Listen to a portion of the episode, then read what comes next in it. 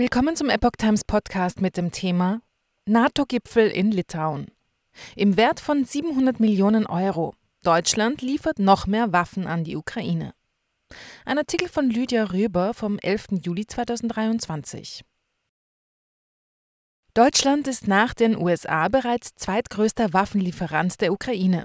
Beim NATO-Gipfel in Vilnius wurde heute bekannt, dass Deutschland weitere Waffen und Munition im Wert von knapp 700 Millionen Euro in die Ukraine liefern will.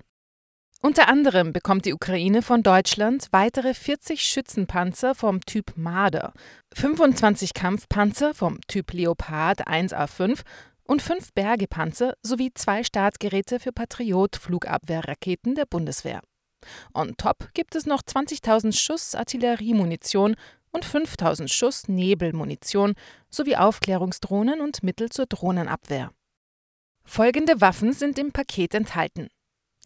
Zwei Patriot-Startgeräte aus Bundeswehrbestand zur Luftverteidigung, weitere 40 Schützenpanzer Marder, zusätzliche 25 Kampfpanzer Leopard 1A5, fünf Bergepanzer, zwei aus Industriebeständen bzw. industrielle Aufarbeitung oder Fertigung.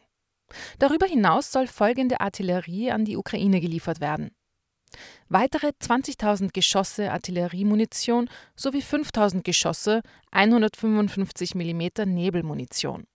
Ein umfangreiches Paket an Aufklärungs- und Drohnenabwehrmitteln, ein Luna-Drohnensystem, ein Pionierpaket, Sperrfähigkeit Minen, ein Sanitätsdienstpaket inklusive Teile für ein Feldlazarett.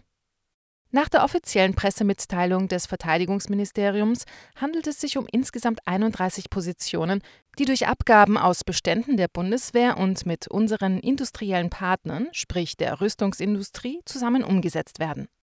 Weiter ist da zu lesen, Zitat, im Übrigen bietet die Bundeswehr angesichts des steten Bedarfs von Lufttransportraum über die Luftwaffe unseren Verbündeten in der NATO wöchentlich bis zu zwei Transportflüge an. Deutschland zweitgrößter Waffenlieferant für Ukraine. Deutschland ist bereits jetzt zweitwichtigster Waffenlieferant der Ukraine nach den USA. Im Mai hatte Deutschland dem ukrainischen Präsidenten Zelensky den Karlspreis verliehen Obendrauf bekam die Ukraine bei der Gelegenheit die Zusage für ein Waffenpaket im Wert von 2,7 Milliarden Euro. Darin waren unter anderem 20 Marder-Schützenpanzer, 30 Leopard 1-Panzer und vier Flugabwehrsysteme Iris-T SLM enthalten. Auf die Forderungen der Ukraine an Deutschland, auch Marschflugkörper Taurus ins Kriegsgebiet zu liefern, ist die Bundesregierung bislang nicht eingegangen, da diese mit ihrer Reichweite von 500 Kilometern russisches Territorium erreichen können.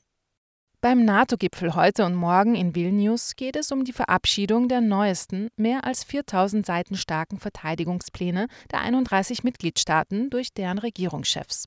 Diese wurden angesichts des Ukraine-Kriegs verschärft. Scholz, Pistorius und Baerbock vor Ort. Bundeskanzler Olaf Scholz landete zusammen mit Verteidigungsminister Boris Pistorius in der litauischen Hauptstadt Vilnius und wird das Paket zum Auftakt des NATO-Gipfels offiziell ankündigen. Außenministerin Annalena Baerbock ist bereits seit Montagabend in Vilnius. Die Bundesregierung hat für die Ukraine seit Beginn der russischen Invasion im Februar 2022 bis zum 30. Juni 2023 bereits Rüstungslieferungen für 3,9 Milliarden Euro offiziell genehmigt. Hinzu kommen Lieferungen, die nicht genehmigt werden müssen.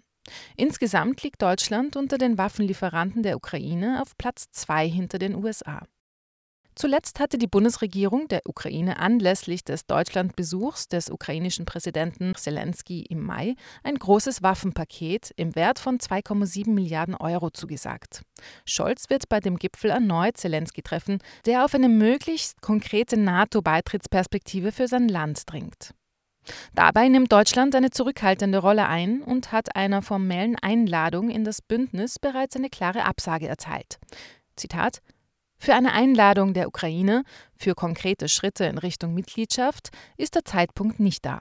Hierfür gibt es auch unter den Verbündeten keinen Konsens, hieß es vor dem Gipfel aus deutschen Regierungskreisen.